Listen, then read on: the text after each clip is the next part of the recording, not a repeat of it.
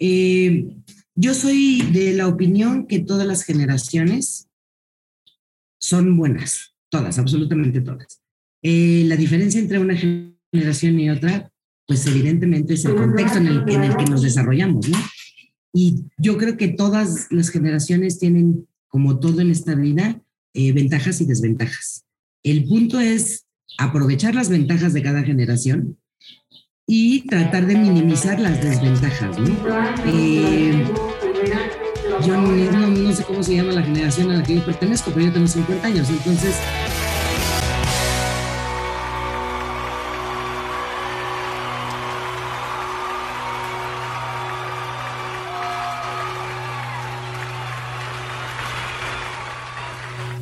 Bienvenidos a Agrotitanes. Qué gusto estar de nuevo en este, nuevo, en este episodio.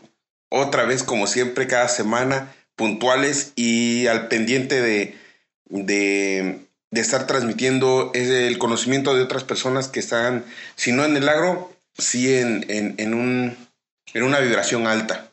Hoy vamos a platicar con la maestra Sandra Sánchez, quien nos va a a dar continuidad a esto que veníamos haciendo de, hablar de la autogestión. Si bien no lo mencionamos, pero sí es lo que tratamos de representar en los episodios anteriores, que son personas que, tienen, eh, que saben muy bien cómo, cómo manejar sus emociones, que saben cómo manejar su agenda, sus tiempos, eh, ponerse metas, eh, ir, ir avanzando en sus objetivos y alcanzar esa meta pues la maestra Sandra nos va a compartir. Eh, ella es directora del Instituto Bilingüe de Tlayacapan, Morelos, y va a mostrarnos cómo, cómo ellos eh, ven, ven la educación y sobre todo cómo lo transmiten a los padres de familia y a los estudiantes. Escúchenla, es muy entretenido y si ponen mucha atención en lo que está sucediendo en la charla, van a darse cuenta que, que la importancia que es transmitir la seguridad, el amor y la confianza a nuestros hijos, cómo, cómo cómo eh, enseñarlos a que manejen sus emociones de manera adecuada. Pues no los interrumpo. Ah, también van a experimentar que de repente ahí hubo, hubo eh, algunos sonidos del ambiente, pues son del ambiente de la escuela. Entonces, eh, pues no podemos evitarlo. La maestra Sandra muy amablemente nos tomó la llamada y, el, y la entrevista, pero en horas que eran de trabajo, de salida de los chicos. Y pues no era inevitable que, escucháramos el ambiente escolar, que aparte pues se ve que está muy padre el ambiente. Pues es todo, eh, Agrotitanes. Eh, los dejo disfrutar el episodio. Recuerden, compartan esta información, eh, sigan en las redes sociales, denos un like, una recomendación, apóyennos, eh, pues para dar seguimiento y para seguir compartiendo estas, estas experiencias de vida. Por lo pronto, muchas gracias, cuídense mucho, una exitosa semana Bienvenidos a Agrotitanes.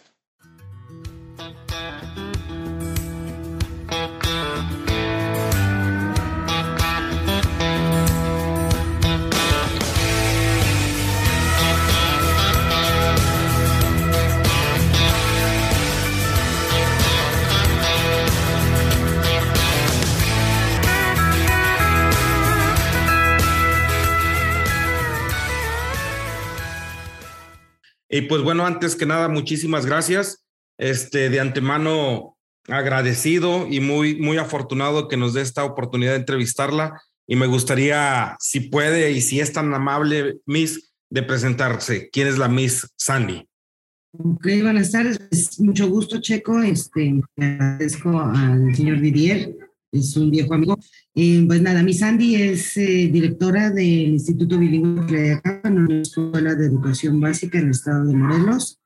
Eh, tuvimos la fortuna de contar con, con, varios alumnitos, entre ellos los hijos del señor Lidier, las hijas del señor Lidier.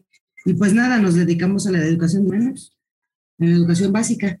Y pues hemos tenido la oportunidad de trabajar con el señor Didier en cuestión de, beneficio al medio ambiente, ¿no? Esa es, en términos rápidos, esa es mi sangre.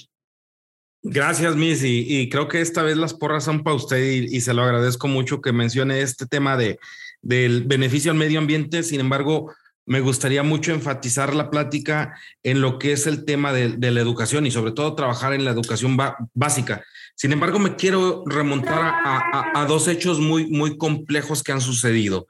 Uno, en el 2017 tuvimos un terremoto donde, donde hubo una, una, una situación y una afectación de cortar la educación hasta que estuvieran bien establecidos los protocolos de reingreso a la, a la escuela y la verdad es que ustedes fueron de los primeros que tuvieron esa parte. Y me gustaría preguntarle cómo se afronta un proceso así, cómo se vive en un proceso así y sobre todo qué impacto ha tenido eh, eh, en su vida y en la vida de los muchachos que, o, niños que ha podido ver eh, después del terremoto. Mm, sí, fue un gran impacto. Hemos vivido algunos, pero de los, yo creo que de los más impresionantes, sí, efectivamente fue el terremoto del 2017, sobre todo aquí en Morelos, porque sí se habían sentido, pero no con la intensidad que se sintió en aquel año, ¿no? Eh, fue muy complicado, primero porque todavía era horario laboral, entonces la mayoría de los niños estaban en, clases en escuelas este, federales estaban justo en la salida, entonces eso también eh, en algunos casos ayudó, en otros casos complicó la situación porque los papás eh, pues no sabían dónde podían estar sus hijos porque muchos salen de manera independiente, no es que los vayan a recoger. Y eh, lo más complicado en aquel momento, primero pues fue la primera reacción en el momento que sucedió, que se activaran todos los protocolos de de, seguridad, donde en todas las escuelas está muy definido qué pasos se deben de seguir para checar que todos los niños estén bien, estén todos completos, eh, se tienen que evacuar todas las, todos los planteles educativos, sea federales o particulares, de manera inmediata.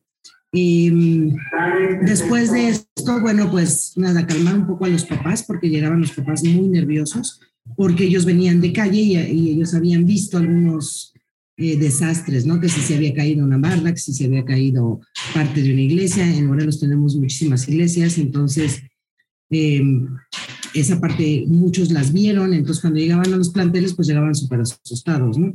Si los niños no estaban tan asustados, pues había, eh, al ver a los papás, pues se, ponían nerviosos, entonces aparte también la tuvimos que, que controlar y, y, pedirles a los papitos que por favor se calmaran primero, tranquilos y luego ya presentábamos a, les dábamos a los niños para que no se contagiara, ¿no? El, sentimiento de angustia, de miedo, al igual que el de felicidad y tristeza, son muy contagiosos. Entonces, aquí el punto era, pues, nada, eh, estar este, pues, tranquilizando a todos, ¿no? es, una parte importante y era, era muy curioso porque tuvimos que calmar a los demás cuando nosotros mismos como maestros nos sentíamos este, pues angustiados porque no sabíamos qué pasaba con nuestras familias. Sin embargo, bueno, pues esa es parte de la labor de los, de los este, educadores, ¿no? En este caso, pues nosotros. Y, y, fíjese que quiero como, como, como entrar en este tema porque al final de cuentas fue una situación muy escabrosa y al mismo tiempo también se viene un COVID ahorita en el, 2010, eh, en el 2019 y que creo que para mí ha sido un tema que ha sido que la educación privada, la educación pública y todo lo que estamos en el contexto de querer mejorar una sociedad por medio de la cultura o de la educación, nos vemos afectados. ¿Cómo ha podido en determinado momento tener esta parte de no echarse atrás, pero sí mantener el propósito de la, de la escuela adelante. Pues sí, igual que en el terremoto eh, se aplican protocolos y después inmediatamente, pues nada, estar eh, primero, pues dadas las circunstancias y el amor a nuestra profesión, eh, uno tiene que buscar alternativas, ¿no? y, trata uno siempre de buscar las mejores alternativas en beneficio primero de los niños, porque finalmente uno trabaja para los niños. Y después, bueno, pues tratar de apoyar en, la medida de lo posible a los padres de familia y a los docentes. Cuando uno dirige eh, una empresa, la que sea, pero hablando específicamente de la educación, bueno, pues la cabeza o, los directivos son los que están a cargo de, que los niños estén bien, los papás estén bien y felices, que mm, los docentes también, que las autoridades también. Entonces, trae uno una, una carga interesante ahí de no solo de emociones, sino de contenidos, materiales, protocolos, etcétera, ¿no? El COVID vino a mm, desajustar otra vez, igual que en el terremoto, se, activan ciertos protocolos, nada más que desafortunadamente lo del COVID, pues fue algo que desconocíamos a nivel mundial. De hecho, empieza en Wuhan, China, pero en realidad, pues eran como rumores de los rumores de los rumores. Y pasan dos, tres meses y es cuando realmente llega a México y ya se empiezan a aplicar los protocolos a nivel federal, donde incluyen inmediatamente a las escuelas por el volumen de niños que manejamos a nivel federal entonces se cierran las escuelas, pero pues se cierran de una manera que nunca nos explican que, que, va a ser de manera indeterminada. Nosotros dijimos, ok, coincidía con vacaciones de Semana Santa, entonces dijimos, ok, en Semana Santa, pues va a pasar, no pasa nada. Y oh sorpresa que, pues quedó, quedó, de manera indefinida y todas las escuelas a nivel federal y particular tuvimos que adaptar la educación a pues a, esta pandemia que nunca habíamos vivido. Y todos los protocolos, el primero era cerrar y entonces había que sustituir cómo transmitir eh, conocimientos y eh, llegar a cubrir lo que es la enseñanza y el aprendizaje, pues por otros medios. ¿Y qué medios nos quedaban? Pues los digitales. Y pues casi todo el mundo empezó a, pues todos nos tuvimos que modernizar en 15 días, que fueron las vacaciones de Semana Santa, y a modernizarnos con la cuestión digital y enseñarles a los niños cómo se iban a usar, y, y pero todo desde lejos, ¿no? Todo a la distancia. Eh, fue complicado, pero también creo que fue muy interesante porque los, la vida es así, está llena de retos. Entonces, pues nada, teníamos que solventar y esto era un gran reto, pero creo que en términos generales a nivel mundial podemos estar satisfechos. Sí afectó la educación, pero desarrolló otras, otras áreas, ¿no? A lo mejor como tal, eh, ciertos conocimientos no se adquirieron al 100, en eso estamos todavía recuperando, pero sí se desarrollaron muchos otros este, conocimientos y otras áreas como la emocional. Estamos ahorita desarrollando muchísimas actividades en la cuestión emocional porque eh, no solamente en niños, en adultos también se, se, reflejó pues depresión, tristeza, desesperación, porque bueno, hubo no nada más la pandemia del COVID, hubo pérdidas humanas que fueron yo creo las más eh, sensibles, pero también hubo pérdida de trabajos, eh, la economía a nivel mundial se vio afectada. En realidad, eh, pues sí ha sido todo un tema, sigue siendo todo un tema, porque no, no es que ya la hayamos librado, pero pues nada, son retos que tenemos que afrontar y parte de la educación es eso, enseñarles a nuestros niños que, la vida está llena de retos y esta, bueno, la diferencia es que fue a nivel mundial y todos nos tenemos que ir acoplando y, viendo soluciones en vez de sentarnos a llorar. Pues nada, hay que ver opciones y escoger las que creamos o que tienen menor impacto o que son mejores para, no solamente para uno, sino para todo el mundo en general, ¿no? Perfecto. Y, quiero como que resaltar esa parte donde una de las cosas que más me, me, me, me, impresionaban del modelo educativo, de lo que más me gusta del modelo educativo del IBT, era de que era el acompañamiento, ¿no? El más grande protege al más chico y el más chico protege al otro más chico y todo se vuelve una comunidad. ¿Dónde cree que pueda eso uh, haberse percibido? Si es algo que usted estuvo eh, en contacto en su casa, eh, con su familia o realmente fue algo que tuvo que aprender posteriormente para poder implementarlo en la escuela? Yo creo que ese tipo de, mm, hábitos son desde casa, ¿no? O sea, siempre ha sido bien expresado que los valores fundamentales son de casa. Y de ahí, bueno, pues los vamos, se va haciendo como una ola, ¿no? Y va entonces impactando en la sociedad y en el mundo en general.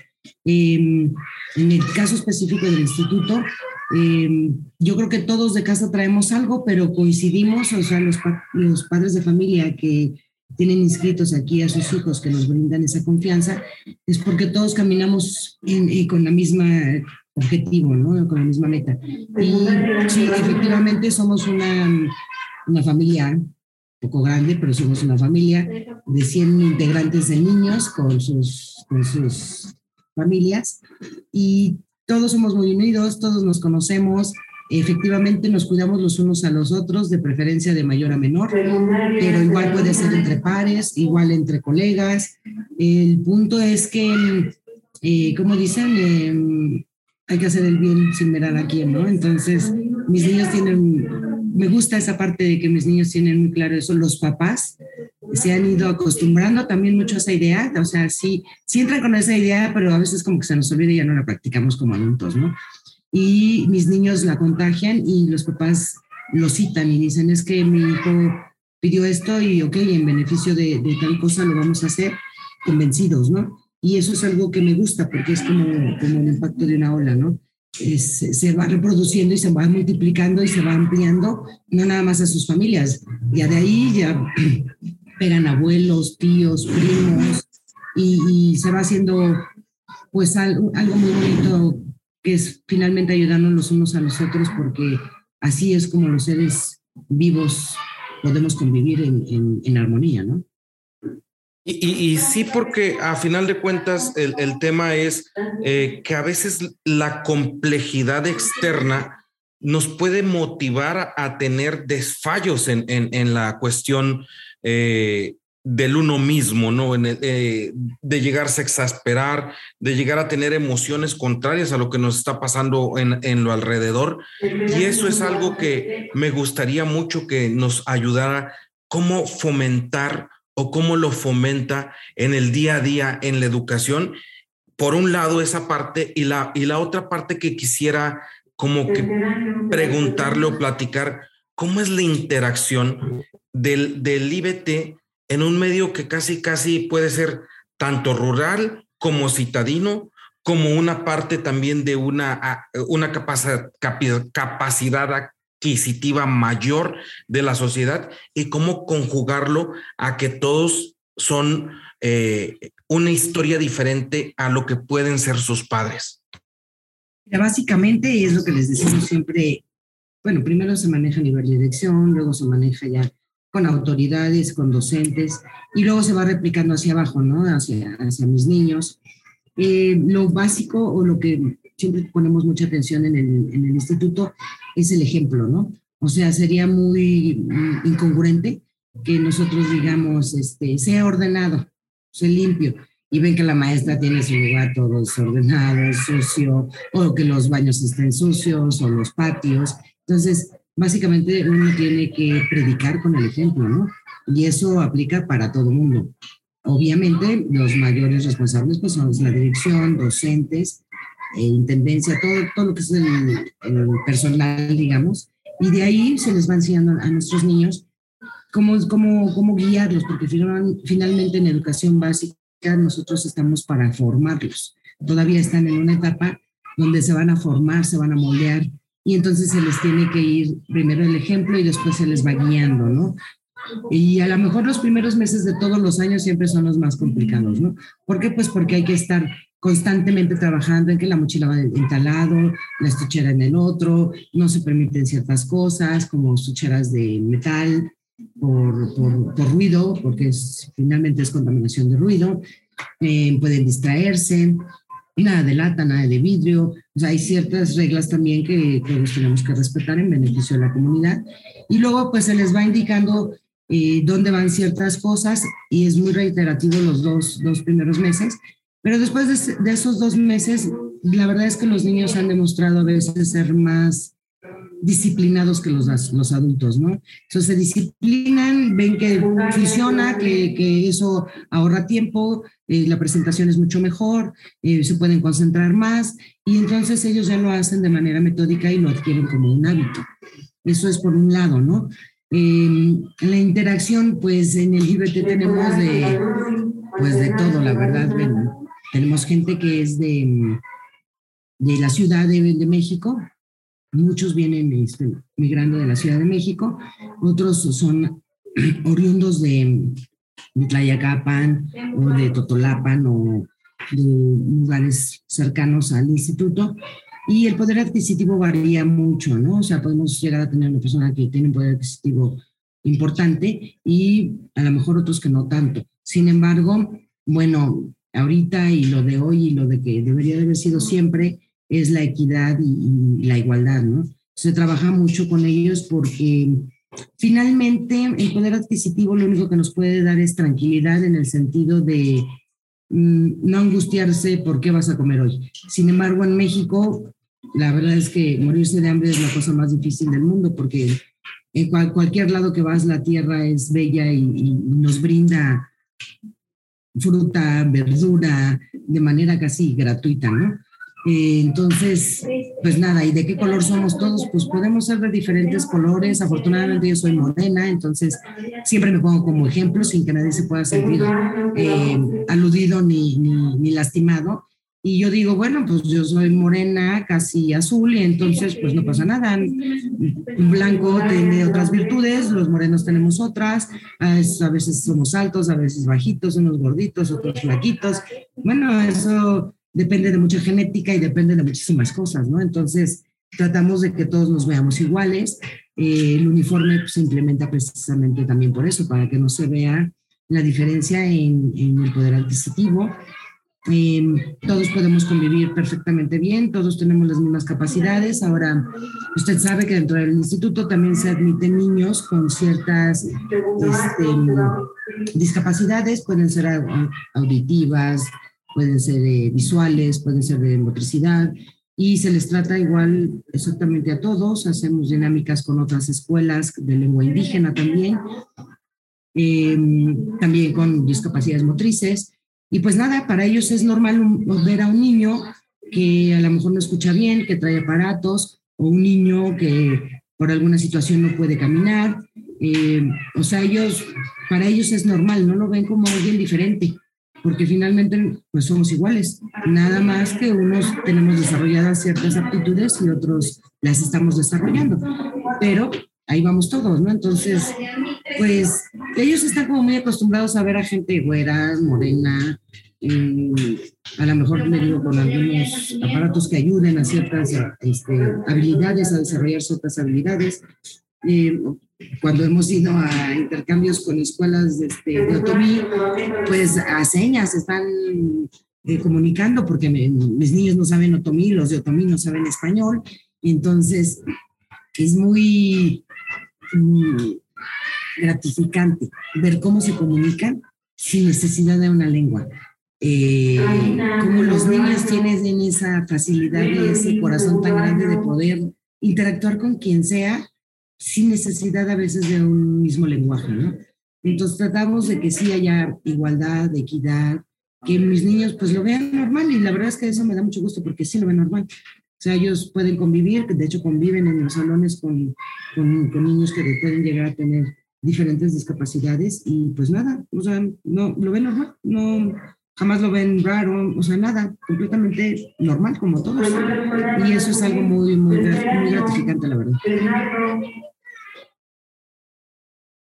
Perfecto.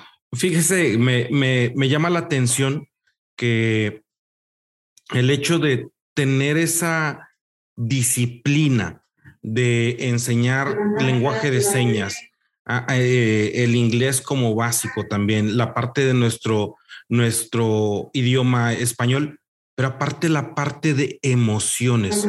¿Cómo, cómo poder enfatizar eso? Y creo que por ahí va el tema de, de aceptar niños que no estén en las mismas capacidades físicas o cognitivas con los demás por ahí es esa situación, esa inmersión a que a final de cuentas va a haber un sinfín de emociones para poder triunfar en la vida. Así es. Pues el ser humano estamos llenos de emociones, ¿no? Y además son emociones eh, que están en constante cambio, ¿no? O sea, dependiendo de la personalidad, dependiendo del contexto, dependiendo de la situación mundial, de la familia, pues van variando estas emociones y, y en un mismo día podemos experimentar, no sé, miles de emociones, ¿no? El, punto aquí es que les enseñemos a nuestros niños cómo controlar esas emociones, cómo demostrar esas emociones. No hay emociones malas ni buenas, o sea, todas son emociones. ¿Por qué? Porque, por ejemplo, el miedo, ¿no? Que mucha gente podría catalogar como que eh, el miedo es una emoción este, mala. Pues no, no, no es que sean buenas o malas, ¿no? Sino simple y sencillamente, de hecho, son necesarias, ¿no? El miedo es una emoción que nos mantiene alertas, ¿no? Por, por, es de manera natural, ¿no? Y lo necesitamos, ¿no? O sea, sí necesitamos estar alertas en ciertos momentos de, de, la vida, en ciertas circunstancias. Entonces, por eso nosotros mostramos y les enseñamos que no hay emociones buenas y malas. El punto es cómo las vamos a exteriorizar, ¿no? Yo puedo tener miedo, pero el miedo me va a servir para estar alerta. Sin embargo, no puede ser un miedo desmesurado porque entonces en vez de beneficiarme, a lo mejor puede ser contraproducente. Igual el enojo, todas las emociones son necesarias para que nosotros podamos desenvolvernos en un medio social y en nuestro contexto natural. Entonces, este, aquí lo interesante es eso. Les enseñamos que vamos a, sentir muchas cosas, unas son más agradables que otras definitivamente, y que obviamente nosotros lo que buscamos pues es felicidad, ¿no? Y la felicidad tampoco es que se llegue a un punto y esa es la felicidad. La felicidad es cada instante, cada instante de la vida, ¿no? Y aunque a veces la vida nos muestre o nos ponga retos como el COVID, pues hasta eso hay que disfrutar, hay que aprender a disfrutar y sacarle lo positivo a lo que aparentemente es negativo, ¿no? Y aprender. ¿Qué aprendemos? Bueno, pues ahora aprendemos a con el COVID a ser mucho más sanos, comer de, una manera mucho más sana, más conscientes, tener eh, hábitos de higiene mucho más desarrollados y constantes, que a lo mejor eso era la parte que no, no funcionaba al 100. Este, vaya, siempre las cosas que aparentemente son malas siempre tienen un aprendizaje, ¿no? Entonces, lo que les tratamos de enseñar a los niños es eso, ¿no? ¿Vamos a sentir muchas cosas? Sí, sí, sí, claro que las vamos a sentir y qué bueno, eso que dice que todavía estamos vivos, pero ¿cómo vamos a expresarnos en, el medio? ¿Cómo lo vamos a adaptar al medio? Esa es la clave, ¿no? ¿Y qué hacemos también después de, después de que empezó la pandemia? Por ejemplo, como a los tres meses empezamos a implementar lo que es este, meditación Diario meditamos por lo menos cinco minutos. Todos, desde preescolar hasta secundaria, todos tenemos que entrar en meditación cinco minutos. Precisamente porque necesitamos regular nuestras emociones. Y sí puedo estar enojado y se vale que esté enojado, triste, frustrado, alegre, como queramos. Pero esos cinco minutos de meditación hacen que nosotros regulemos la emoción y podamos identificarlas también de manera adecuada y posteriormente poder exteriorizarlas de, la mejor manera que ayude a que podamos convivir en, en, sociedad. Qué, bonito, maestra, que, que, el tema de las emociones lo veamos como un tema de el día a día, que es algo que nos va a retar, que es algo que nos va a generar valor para, para afrontar las cosas. Y, y agradecido por, por, por permitirnos tener esta, esta conversación con usted. Sin embargo, hay, hay temas en los cuales me gustaría como ver su, su, su opinión o su visión de lo que está aconteciendo. Con esta mm, situación tan cortante o tan poco prevista que fue el COVID, nos genera una realidad eh, diferente en el manejo de la educación, diferente en el manejo de las emociones y todo eso. ¿Hacia dónde están ustedes visualizando eh, el, área de oportunidad que hay en los siguientes eh, proyectos al corto o mediano plazo? Quería preguntar algo antes. Oiga, maestra, dice que, que, pues dentro de esta onda de las emociones y de, y de la convivencia, a veces creo que yo como padre espero demasiado de la escuela y no, y no estoy visualizando este, lo que yo estoy aportando para la educación de mi hijo. Como padre, en su opinión, ¿qué es lo que deberíamos estar haciendo para complementar esta educación, este, pues ahora sí, más técnica y con, la, y con lo que yo le pueda aportar a mi hijo? Ok. Eh, nosotros lo que les recomendamos a nuestros padres de familia a partir de la pandemia, estoy hablando específicamente a partir de la pandemia, es primero eh, sí darse el tiempo de toda la familia escucharse. O sea, tienen que destinar un tiempo para escucharse, para que cada uno de los integrantes, mamá, papá, hijos, abuelos, los que sean los integrantes de, de la familia principal o de la, de la familia eje, se den un tiempo para escucharse, realmente de convivir, de platicar. Eh, la pandemia dio oportunidad a eso los primeros meses porque pues eh, sí hubo un confinamiento casi total y entonces sí hubo tiempo para que las familias convivieran, para que se conocieran, muchos papás por trabajar muchas horas a la semana, pues nada más convivían con los hijos el fin de semana. Entonces, y eso no, no al 100, ¿no? Entonces sí les pedimos que por favor hagan dinámicas. En el instituto, por ejemplo, se mandan a, hacer rompecabezas mensuales para que los niños convivan con sus papás. Y sea el momento en que digan qué les gusta, qué no les gusta, porque sí, porque no, eh, cómo se sienten, le den la apertura al niño de poder expresar y lo conozcan realmente, porque luego, pues pareciera que sí nos conocemos, pero en realidad no nos conocemos, ¿no? Y que mis niñas también, pues les preguntamos, ¿qué le gusta a tu mamá de comer? No, pues no sé. Ah, bueno, de tarea vamos a ver, pregúntale a tu mamá qué le gusta de comer, ¿no? Entonces, darse eso, pero, pero bien, de calidad, no de tiempo, sino como de más de calidad, ¿no? Este, este, ¿Qué más podrían hacer? Bueno, lo que nosotros les pedimos es trabajen en términos generales, que como que hubo una sobreprotección hacia los, los infantes de todos los niveles, pero se da más en la educación básica, y hubo una sobreprotección hacia ellos. Y entonces ahora mis niños regresaron y regresan con, con, ganas de que nosotros sigamos haciéndoles todo, ¿no? Y les digo, no, mis chavos, ya no hay pandemia, eh, ya no están en casa, eh, ya todo el mundo saca sus cosas, todo el mundo hace sus cosas y aquí todo el mundo vuelve a ser independiente y vuelve a ser autosuficiente y otra vez solitos el hábito del orden y de esto, de la limpieza, porque sí, sí regresaron así como también muy sacados de onda en ese sentido, venían como muy consentidos, ¿no? Entonces dijimos, no, no, no, no, todo regresa, digo, con todas las medidas de, de, de salud necesarias, pero el ámbito de la formación no cambia, ¿no? O sea, permanece. O más bien deberíamos de fomentar que, que permanezca y al contrario, de mejorarla, porque los retos de, de, de la actualidad nos, nos exigen que, que los niños se esfuercen más, porque ya hay mucho más competencia, no solamente a nivel nacional, ahora ya es a nivel global. Entonces, este, pues la competencia va a estar, va a estar dura, ¿no? Entonces necesitamos que nuestros niños sean mucho mejores que nosotros, enfrenten, van a enfrentar retos muy distintos a los nuestros.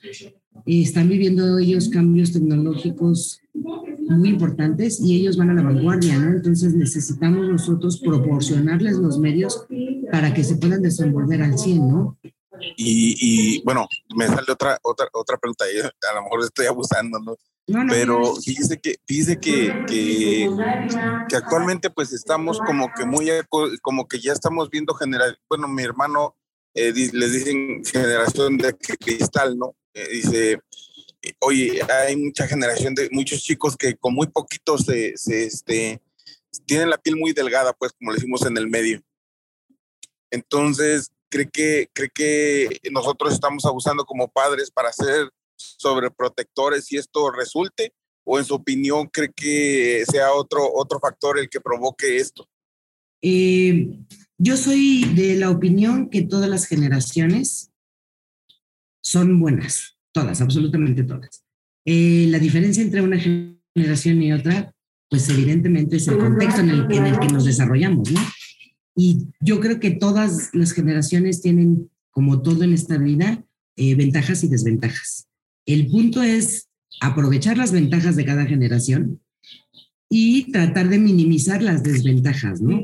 Eh, yo no, sé cómo se llama la generación a la que yo pertenezco, pero yo tengo 50 años, entonces, pues entre los 50 años y la, la última generación, pues sí hay muchos años de diferencia y la mayor diferencia es la tecnología, más otros eh, contextos que han ido cambiando en estos 50 años.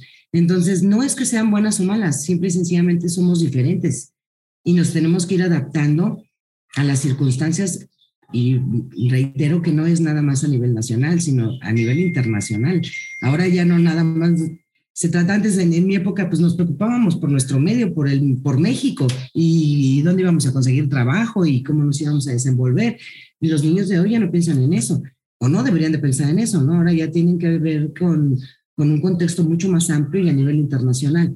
Entonces, creo que todas son buenas, pero hay obviamente que enfatizar y resaltar las ventajas y tratar de disminuir las desventajas. Mis niños o bueno, en este caso, la generación que le llaman de cristal.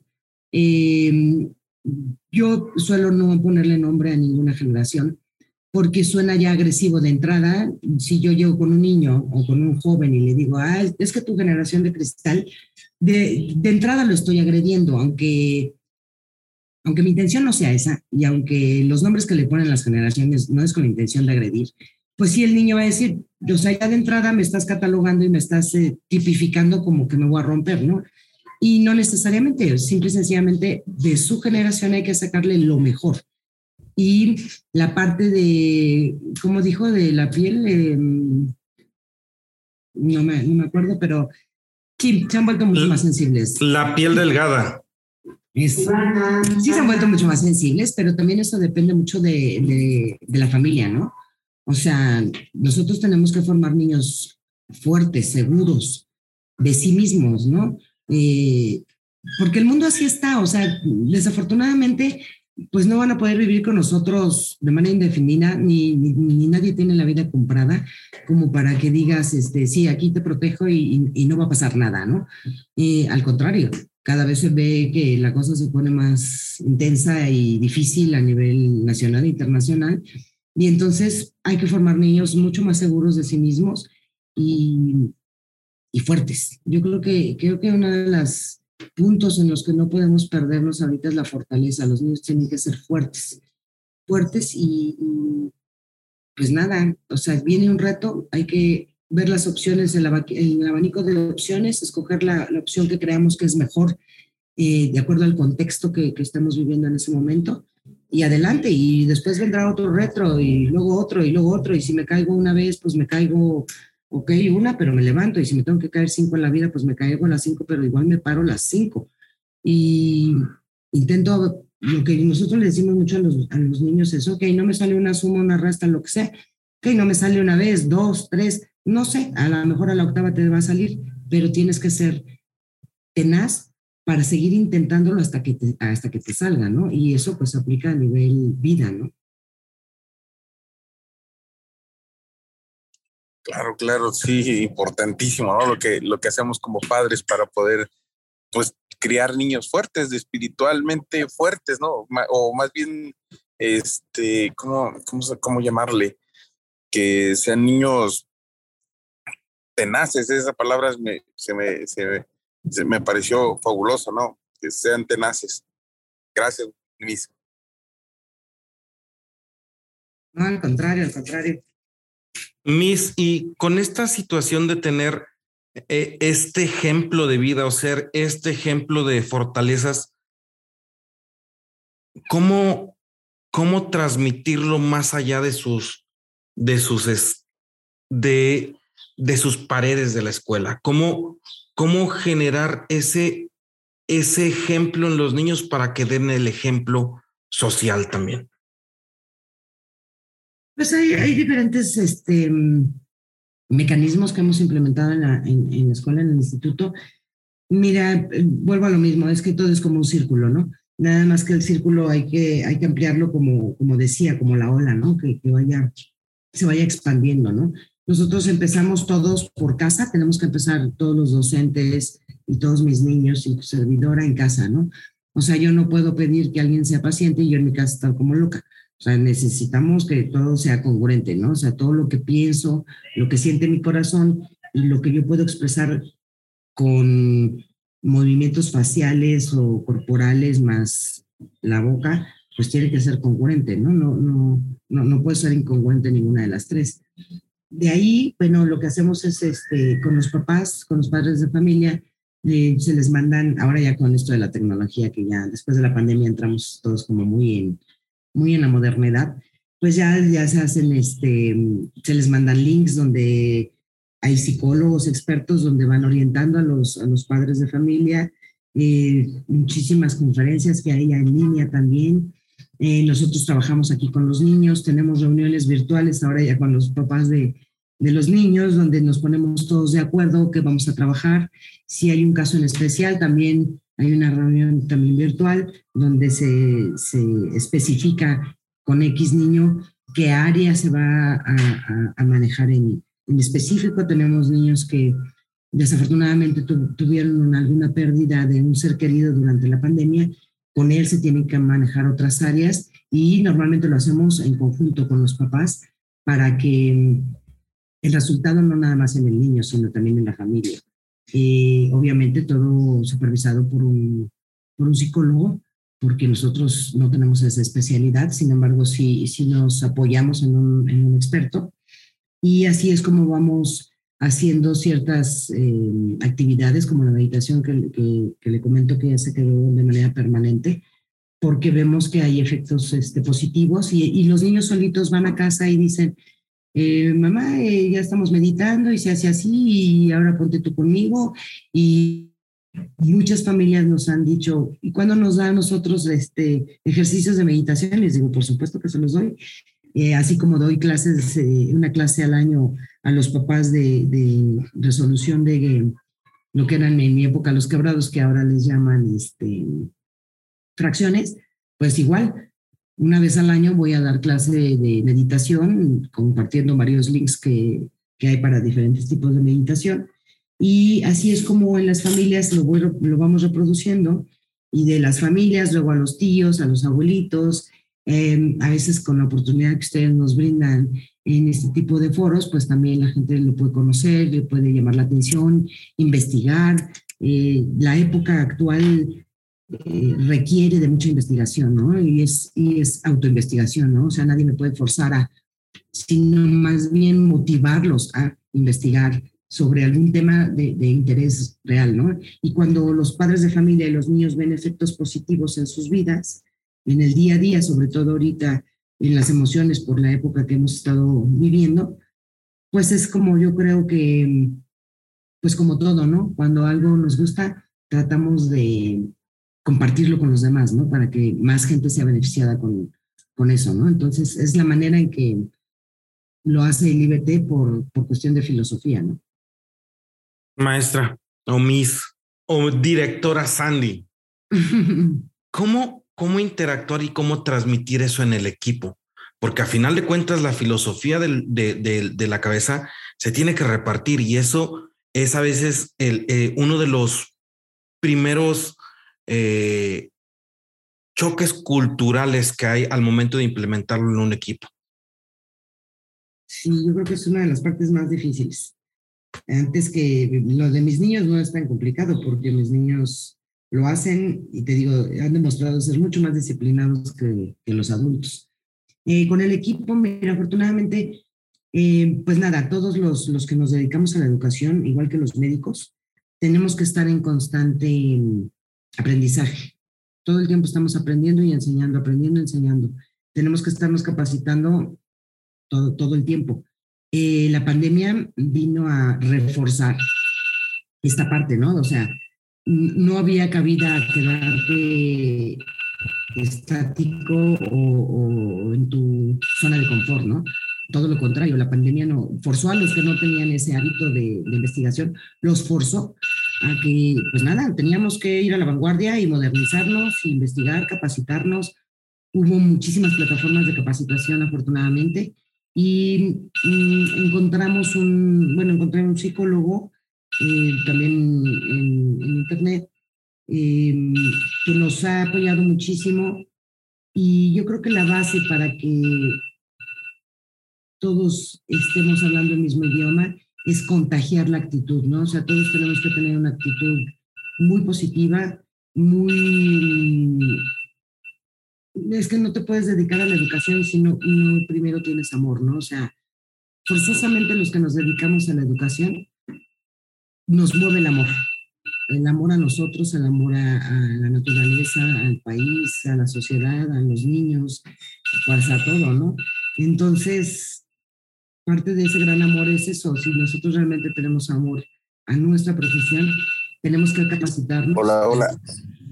Oiga, maestra, como que no se le escucha muy bien por la alarma, creo que ah, no se escucha bien lo que nos cuenta.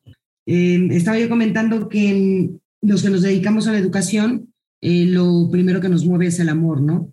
Entonces, cuando nos dedicamos a la educación, nos gusta mucho investigar, estarnos capacitando, eh, investigar y, sacar cosas nuevas, cosas que llamen, motiven a los niños también a investigar y a que sean este, autosuficientes y se autorregulen y descubran nuevas cosas que finalmente es lo que necesitamos ahorita en, el mundo, ¿no?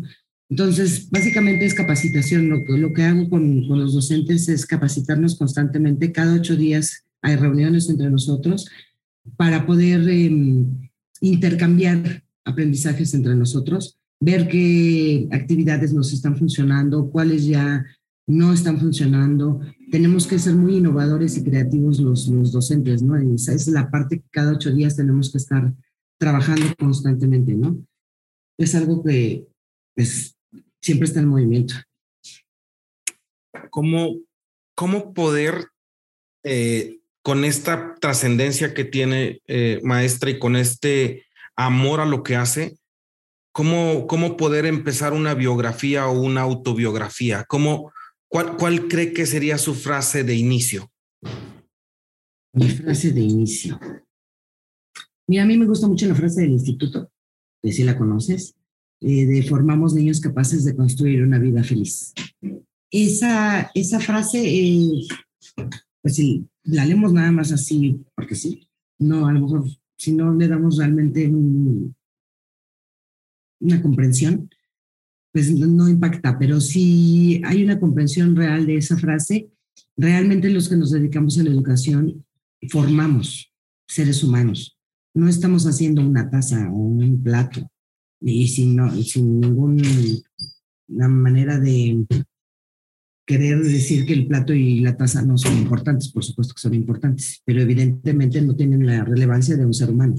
Entonces, eh, formamos seres humanos y la finalidad de un ser humano siempre es ser feliz, pero no nos enseñan desde chicos qué es la felicidad. Creemos que la felicidad es tener un carro, una casa, una familia, 80 hijos, no sé, dependiendo de cada, de cada entorno familiar, ¿no? Y en realidad la, felicidad no es esa. Nosotros tenemos que enseñarles a nuestros niños que la felicidad es cada instante de nuestra vida. Entonces, hay que disfrutar. Hasta lo mal, hay que disfrutar. Hasta lo malo tiene cosas buenas. Hasta de lo malo se puede aprender. Entonces, eso creo que de chicos no nos lo enseñan. Entonces la idea es esa, ¿no? Sí concientizar a nuestros niños de que la felicidad es ahorita. Yo soy feliz ahorita equivocándome con ustedes, teniendo errores, poniéndome nerviosa, pero lo disfruto y aprendo. Y eso es la parte que es, esa es mi felicidad. Mi felicidad no es tener el carro último modelo, y menos ahora en este país con tanta inseguridad. Entonces, mi felicidad pueden ser cosas tan pequeñas y cada instante que realmente eso es lo que hay los niños. Que la cuestión material, bueno, es meramente mercadotecnia, ¿no? La felicidad es poder disfrutar unos frijolitos ricos en casa con todos los integrantes y eso también lo aprendimos en pandemia, ¿no? Eh, fue más valorado eh, los pequeños instantes y los pequeños momentos con, con todos, estando todos presentes, ¿no? Así es, maestra. No me, no me dejaba, no quitaba el, el, el, tema del, del mute de la computadora. Si usted pudiera recomendar algo para la gente que está inmersa en la educación, ¿cuáles serían las, las cualidades o las capacidades que deberían de tener para tener esa pasión y esa entrega eh, de, de participar en formar seres humanos que a final de cuentas formarán una sociedad y, qué mejor que puedan ser seres humanos plenos, felices y con capacidades eh, de resolución alta? Mm, pues básicamente todos los valores, ¿no? Pero yo creo que el fundamental es el amor. El amor mueve no solo la educación, mueve al mundo entero, ¿no? Eh, el amor a, a, todo es lo que realmente nos mueve a los seres humanos, ¿no? Entonces, si yo no amo algo, no hay manera de que me muevan. Yo necesito amar X o Z para que realmente que haya un movimiento. Después del amor, pues viene la creatividad de, cuestiones específicamente de, educación. Necesitamos ser muy creativos, muy innovadores para poder motivar a los niños a ir a la vanguardia con, con sus intereses, mm, muy empáticos en cuestión de emociones, ser muy, muy empáticos. Eh, por toda la diversidad que manejamos, sobre todo en México, tenemos una gran diversidad en, infantes, capacitarnos todos los días, a todas las horas, aprender, eh, desaprender también es muy importante, enseñar, investigar. Yo creo que como docentes esos son, son de las cualidades más importantes y evidentemente pues obviamente la disciplina, responsabilidad, puntualidad, mm, ser el ejemplo, pero creo que el amor es, es, es, de los más importantes. Perfecto. Checo, ya y también ya siendo respetuosos con su tiempo y sabiendo que va a tener ahorita una junta de esas que de repente son muy folclóricas, maestra, quisiera eh, darle de antemano las gracias y agradecer que se dio la oportunidad de, de que la pudiéramos entrevistar. Es una verdadera agrotitán de la educación y siempre siempre agradecido por toda la entrega y el amor que hace de, de, lo, de, de su escuela y de su instituto. Al contrario, muchísimas gracias. Es un placer para mí, mucho gusto, Checo. Eh, fue un placer para mí poder intercambiar estas ideas. Eh, lo extrañamos mucho. Saludos a la familia y éxito, éxito en todo, en toda su vida, en todas las áreas de su vida, igual a Checo. Muchísimas gracias, maestra, y muchísimas gracias, este, mi Sandy, como le, como le dicen ahí en la escuela. Así es. Éxito y saludos, por favor, a toda la familia. Gracias. Pues hasta aquí con el episodio. Muchas gracias. Gracias por poner la atención. Les dije, se la van a pasar de lujo en el episodio y estuvo muy bueno. Ah, en lo particular me gustó muchísimo. Eh, gracias, maestra Sandra. Gracias al Instituto Bilingüe de, de Tlayacapan. Eh, Saben, en la descripción del episodio pueden encontrar los métodos de contacto para, para estar cerca de la maestra Sandra o del instituto. Eh, también recordarles que pues estamos en redes sociales. Eh, en Instagram van a encontrar ya, ya mucho de, ya, ya algo de lo que hacemos. Nos estaba costando trabajo compartirles porque puede, ser, puede ser un poquito atareante la, la, el trabajo que desempeñamos en campo. Pero este pues ahí está. Lo, poco que podamos compartirles con mucho gusto y con mucho amor lo hacemos. Eh, por favor, denle un like. Igual también compártanlo. Eh, hagan recomendaciones eh, qué les gustaría escuchar. en qué temas están interesados. Nos gustaría mejorar esto y si es en comunidad estaría mucho mejor porque nos sentimos mucho más, más cómodos y más apreciados. Por lo pronto, cuídense mucho.